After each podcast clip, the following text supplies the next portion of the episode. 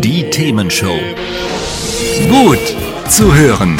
Gegen Langeweile. Herzlich willkommen beim Themenshow Podcast. Habt ihr uns schon abonniert? Wenn nicht, wird's Zeit. Ihr findet unseren Podcast auf podcast.themen-show.de. Und jetzt viel Spaß mit unserem heutigen Thema, das direkt aus unserer Radioshow stammt. Das ist die Themenshow hier mit Carsten Meyer-Mumm und Christoph Rote und wir sprechen heute darüber, was der gute alte Nostradamus für Prognosen so rausgehauen hat damals und was man daraus interpretieren kann. Denn klar, das war alles sehr vage, das war ja Gedichtsform und so. Aber äh, er hat, wenn man das so mal sich anschaut, hat er gesagt, Frankreichs Hauptstadt wird belagert, also Paris nach heutigem Stand, das wird auch wahrscheinlich ein bisschen so bleiben noch. Und Machthaber Kim Jong-un wird sterben. Also was der alles schon damals wusste, ne? Generell war jedenfalls gesagt, dass die Franzosen ja mit Abstand am meisten streiken. Vielleicht muss man in die Richtung denken. Was meinst du?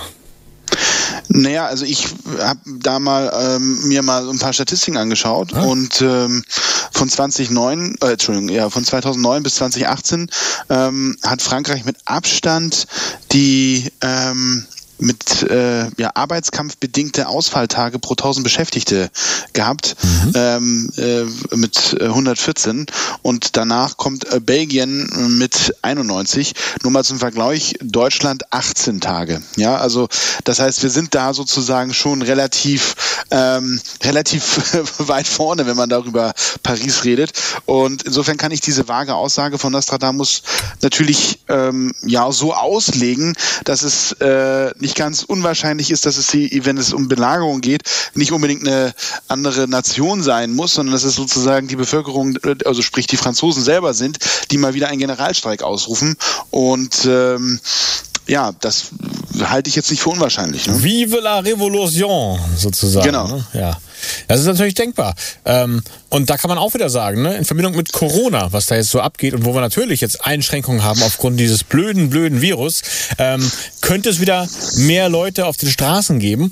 Äh, hat man in Rotterdam ja auch gesehen. Und das Ganze in Paris, äh, ja, könnte man vielleicht schon als Belagerung sehen. Also, äh, was sagst du?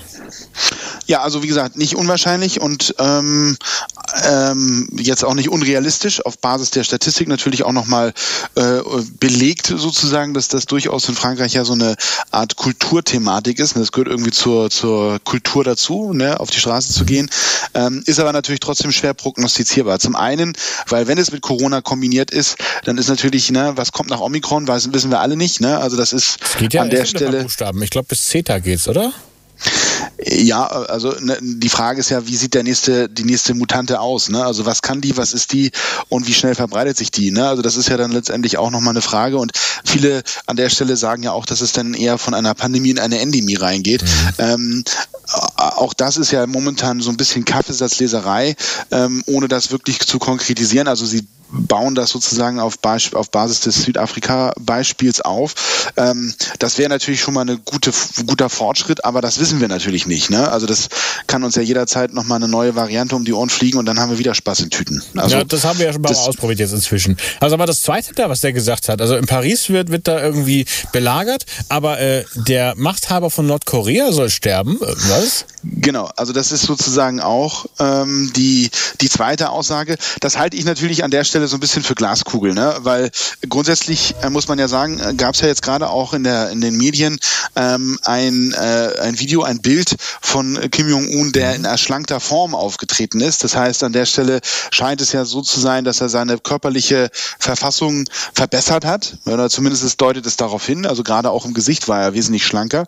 Und man muss natürlich dazu sagen, dass Kim Jong-un, ich habe das nochmal gegoogelt heute, ähm, der ist halt auch erst in Anführungsstrichen erst 37 Jahre alt. Also das ist jetzt auch nicht so das zwingende Alter, wo man sagen muss, der wird jetzt irgendwie an einer natürlichen Todesursache sterben. Also das, was man natürlich nie ausschließen kann, dass er irgendwann mal auf Deutsch gesagt von irgendjemandem ausgeknipst wird. Ne? Also mhm. das ist natürlich, äh, also wenn man danach geht, dann hätte das schon vor Jahren passieren können oder auch vielleicht sogar müssen. Ja, hat man nicht gemacht. Ja, ähm, steckt man nicht drin. Aber ich, ich persönlich denke, das ist halt schwer vorhersehbar. Also das wäre eher etwas, wo man wahrscheinlich abwarten muss. Und das hat ja auch die Geschichte gezeigt, nur weil einer in Nordkorea stirbt, heißt es das nicht, dass es besser wird. Ne? Also das äh, heißt ja nichts. Also für das Land an sich ist es nicht zwingend eine Verbesserung, nur weil der, weil der dann gehen oder weil der dann nicht mehr da wäre, dass dann der danach kommt, dann irgendwie was besser oder anders macht. Am Ende des Jahres 2022 werden wir schlauer sein, ob Genau. Nostradamus was wusste und was er wusste.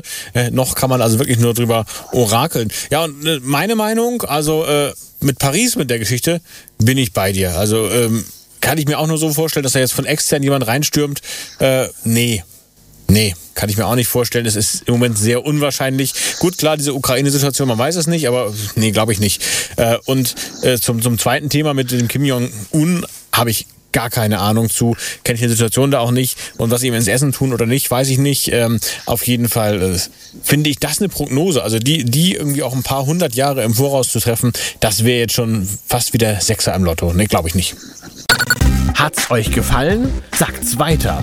Habt ihr Feedback? Sagt es uns. Studio at themen-show.de oder per WhatsApp 040 52 11 01 52. Mehr Podcasts von uns gibt's unter podcast.themen-show.de. Themenshow.